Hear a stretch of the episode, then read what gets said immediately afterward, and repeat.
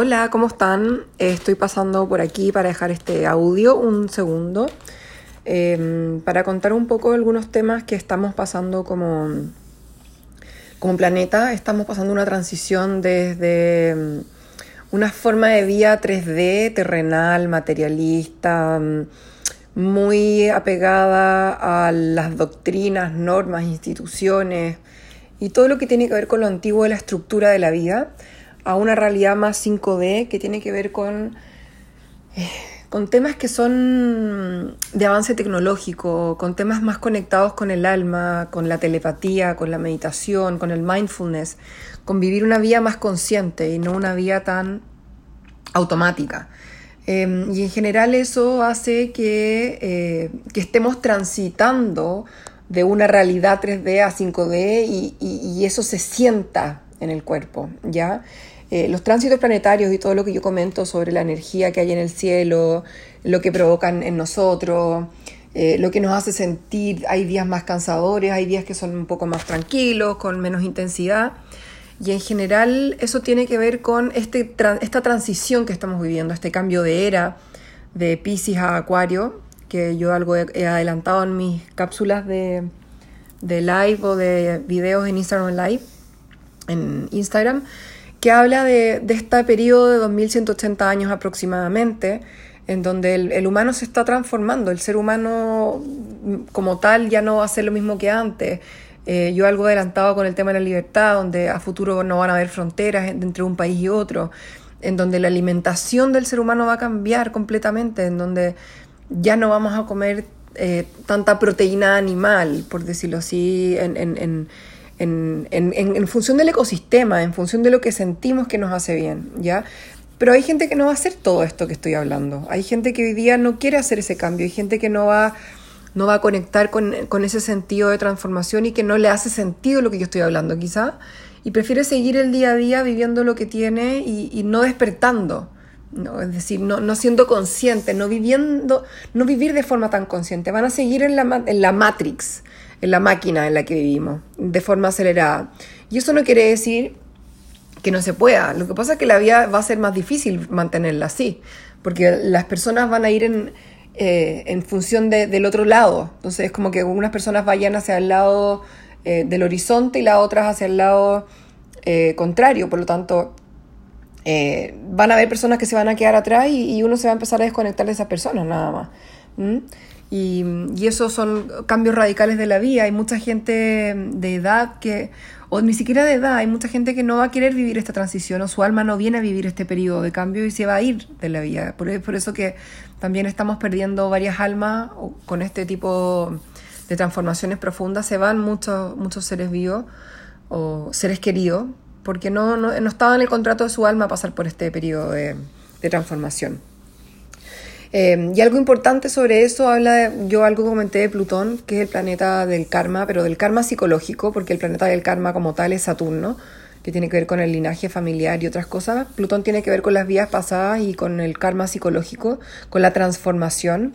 Plutón entró a Capricornio el año 2008 y se queda en Capricornio hasta el año 2024. Son 15 a 30 años por cada signo. Entonces, donde Plutón pasa por nuestra, por nuestra área, algún área de la carta natal, transforma esa área por un periodo importante de tiempo. Es una transformación profunda que nosotros no volvemos a ser las mismas personas de antes.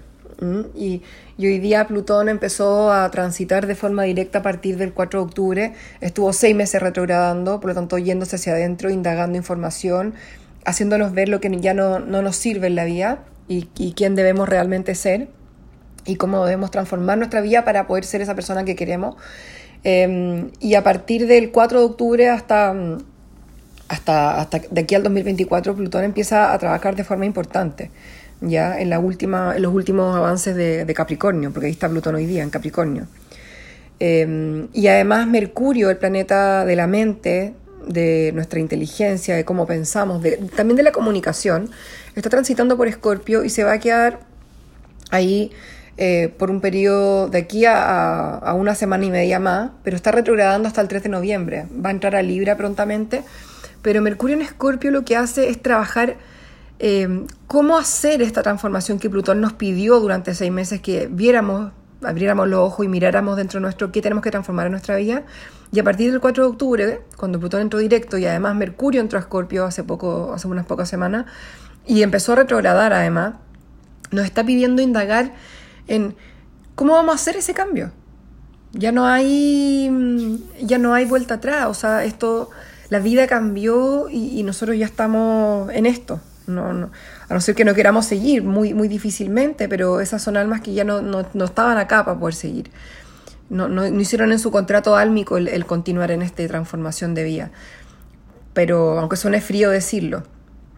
Pero acá lo que va Mercurio a hacer es a, a planificar todo lo que vimos con Plutón retrógrado. ¿ya? Y ese, ese Mercurio está trabajando en eso actualmente.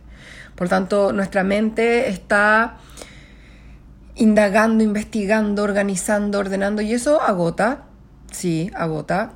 Eh, nos trae ideas quizás no preconcebidas anteriormente, nos trae mucho análisis. Es como un poco freír los circuitos en la mente, ¿ya? Pero para aclarar las cosas que tiene que aclarar.